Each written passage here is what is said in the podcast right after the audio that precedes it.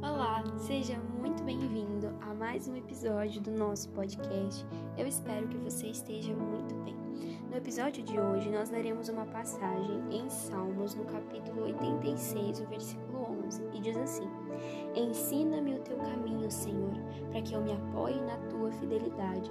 Dá-me um coração não dividido, para que eu tema o teu nome. Amém? Esse versículo que nós lemos, ele traz uma espada que separa a palavra de Deus e a palavra dos homens. Ele é exatamente tão atual quanto ele era nos tempos em que foi escrito. A palavra de Deus, ela nos relata, o salmista está dizendo que nós não devemos ter um coração dividido, que nós devemos temer ao nome do Senhor, nós não tenhamos um coração que ele se parte para o lado do Senhor, mas também que ele se parte para o lado do mundo. É, eu li um texto base que ele falava uma informação muito interessante. Cada vez que os romanos eles ocupavam um lugar, nós sabemos que os romanos eles eram um povo conquistador.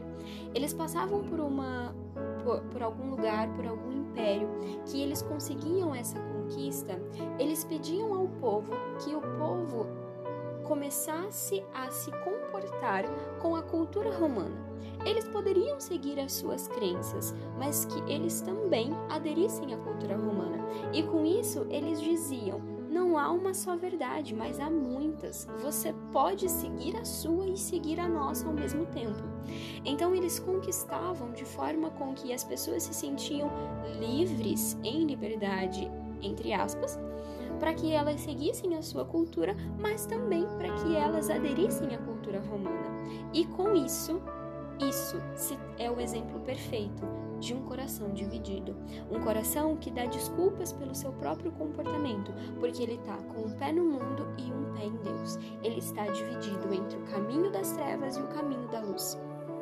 O mundo em que nós vivemos hoje, ele é exatamente como a cultura romana é, era colocada para as pessoas.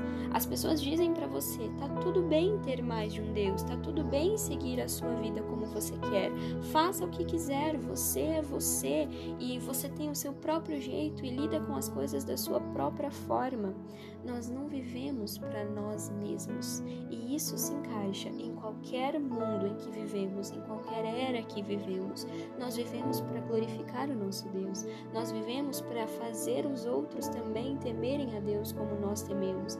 A palavra do Senhor, ela não pode ser pegada e diluída em outras culturas, ela não pode ser é, servir de teste de diluição para todas as outras coisas que virão em nossa vida. Ela não pode ser misturada com as nossas culturas, com as nossas vontades, com os nossos sentimentos. Ela não pode ser misturada com o mundo.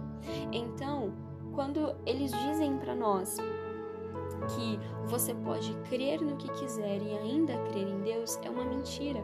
Quando eles dizem para nós, você pode seguir a Deus, mas você também pode é, seguir os caminhos do mundo. Você pode ir para a igreja no domingo e adorar ao Senhor, mas você também pode agir como uma pessoa que não tem nada de cristão durante a semana e, e está tudo bem. Isso é mentira. O que a palavra de Deus está dizendo para nós é que nós não podemos ter conflito com os nossos afetos.